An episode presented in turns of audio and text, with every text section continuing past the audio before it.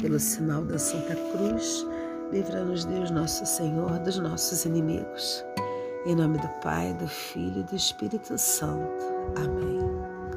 Vamos invocar o Espírito Santo para que ele é, nos abra né, para ciência, sabedoria, conhecimento, inteligência e obediência a Deus para é, entender o livro de Provérbios, que para nós ele é, nos parece muito claro, mas muitas vezes o que é muito óbvio é, não nos faz prestar atenção. Então, em toda essa semana, né, nesses cinco capítulos, todo o tempo, né, foi como se, foi como não, né? Salomão alerta, né, a nós como filhos sobre toda toda a sabedoria de Deus né? nos dizendo: resista aos injustos, mudem antes que seja tarde. A sabedoria vem de Deus, nos ensinando como se adquire a sabedoria, dizendo que a sabedoria traz vida, que os sábios possuirão honra, que o aprendizado da sabedoria é escolher o caminho, que a, que, que a idolatria é traiçoeira. Então, assim, é, no primeiro capítulo, é a parte mais recente do livro, pois ela foi escrita pós-exílio, quando a comunidade judaica se esforçava mais uma vez para se reorganizar. Não havia mais rei, messias nem profetas. Para autogovernar-se, a comunidade deveria recorrer à sua própria experiência histórica. Esta sabedoria acumulada através das mais diversas situações, isto é, dos exemplos né, que, que se via e do que se fazia que dava certo e do que se fazia que dava errado. Então a gente vê que ela funciona como uma introdução que valoriza e dá chave para, para essa leitura, que contém aí a sabedoria do povo. Esse tratamento pai e filho é muito comum nos livros como de Provérbios, tá? nos livros sapienciais, para indicar o relacionamento entre os sábios e os discípulos.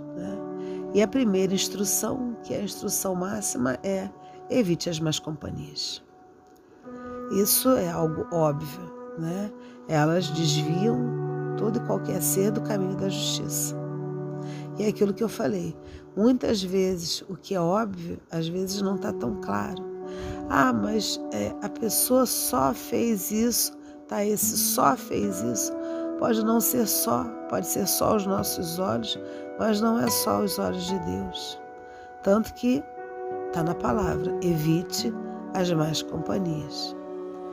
A sabedoria, a experiência da vida grita aos homens.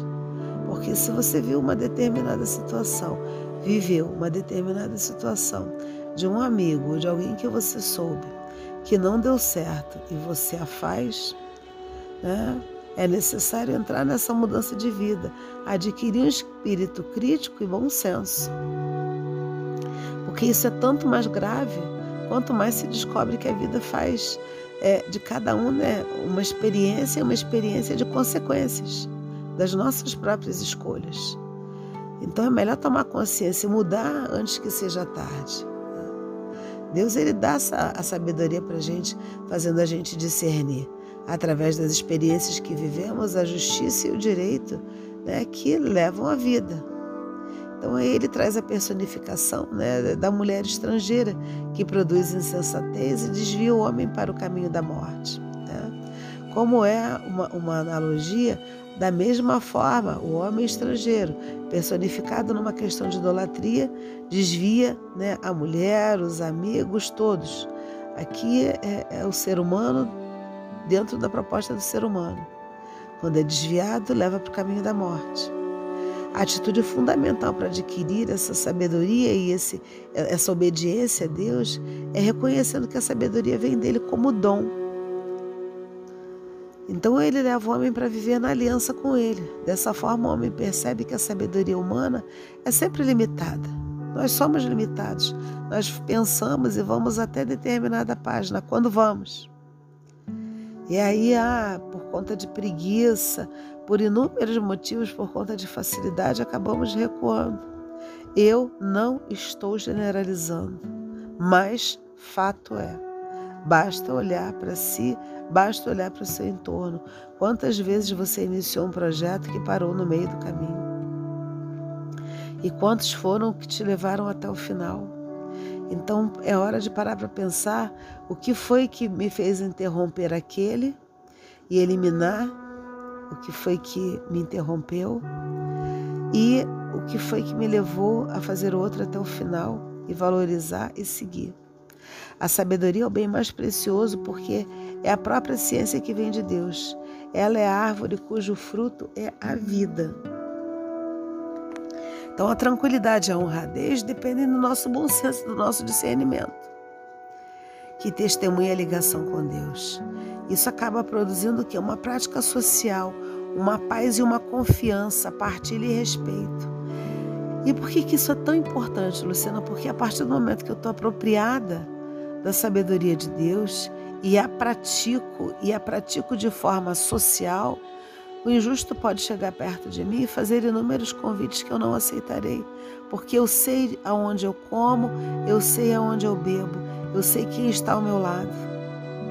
A sabedoria é um aprendizado da experiência, transmitida de pai para filho.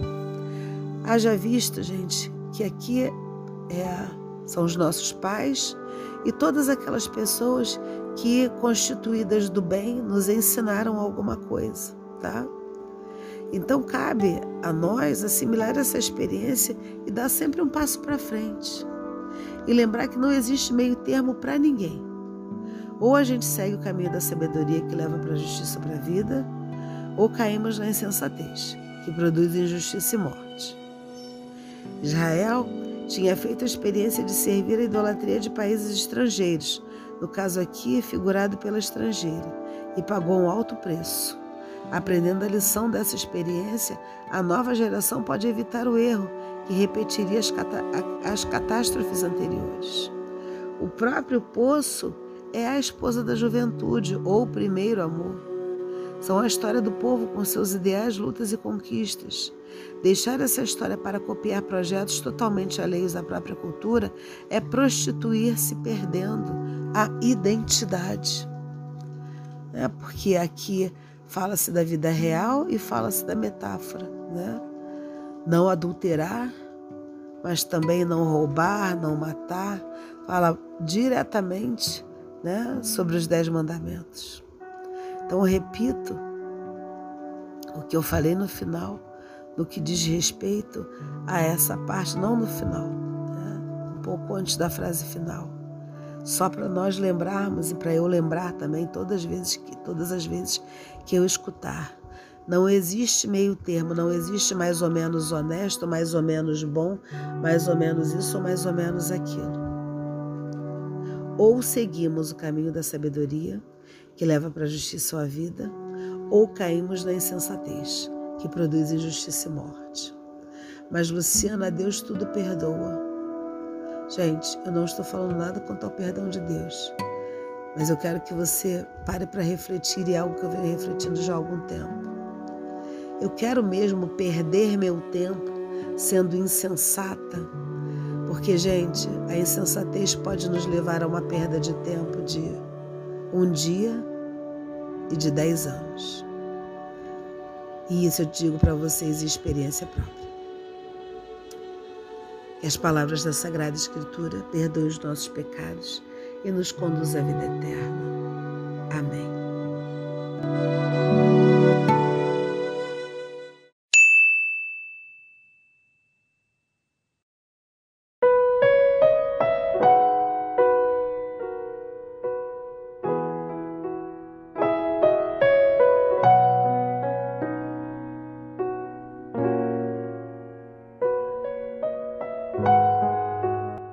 Pelo sinal da Santa Cruz, livra-nos Deus Nosso Senhor dos nossos inimigos. Em nome do Pai, do Filho e do Espírito Santo. Amém.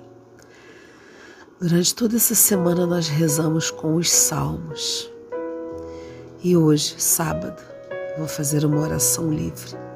Primeiro vamos nos consagrar ao Espírito Santo para que Ele é, desça sobre nós e nos capacite com muito amor, com todos os seus dons. Santo Espírito de Deus, consagro-te hoje, todos nós, todo o nosso ser, vontade, inteligência, memória, saúde, imaginação e afetividade. Conduz a todos por teus caminhos e guia-nos com tua sabedoria à vida plena de Jesus. Cria em nós um coração puro e humilde, mas que tenhamos a ousadia e o ardor dos mártires. Permita-nos o renovo, faz de nós um vaso novo. Enche-nos com teus dons, santifica-nos com teus frutos, restaura todo o nosso viver, para que sejamos um canal do teu amor e da tua viva transparência. Amém. Senhor, diante da tua presença, após esse ato de consagração, eu quero dizer que estou aqui para te adorar,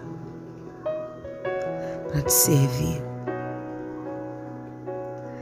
para que possamos subir depois de uma semana intensa de livro de provérbios, com tanta sabedoria, para que realmente nos abramos a essa sabedoria, para que o Espírito Santo nos capacite com ciência, com sabedoria, com conhecimento, com inteligência, com obediência a Ti. E através de todos esses ensinamentos, nós subamos degraus espirituais para estar cada vez mais próximo de Ti. Para que cada vez mais nós estejamos dentro do grupo dos justos dentro do grupo daqueles que te adoram, que te obedecem. Porque sabemos que quando tomamos a decisão de estar ao seu lado, tudo funciona de acordo com a tua vontade, que é boa e agradável. Porque é só isso que você deseja de nós. Que sejamos obedientes e que estejamos sempre diante da tua presença sempre alegres para te servir. Mediados pelo Espírito Santo, nesse final de semana, sintamos cada vez mais a tua paternidade abraçada conosco. Ainda que tenhamos sido desobedientes em alguns momentos, mas que nos colocamos em posição de joelhos, de mãos estendidas e te gritamos e te clamamos, ó Senhor, vem, perdoa os meus pecados. Sintamos realmente que cada vez mais pecamos menos e a condução para estar abraçado ao madeiro da tua cruz é uma realidade na nossa vida. Amém. Amém.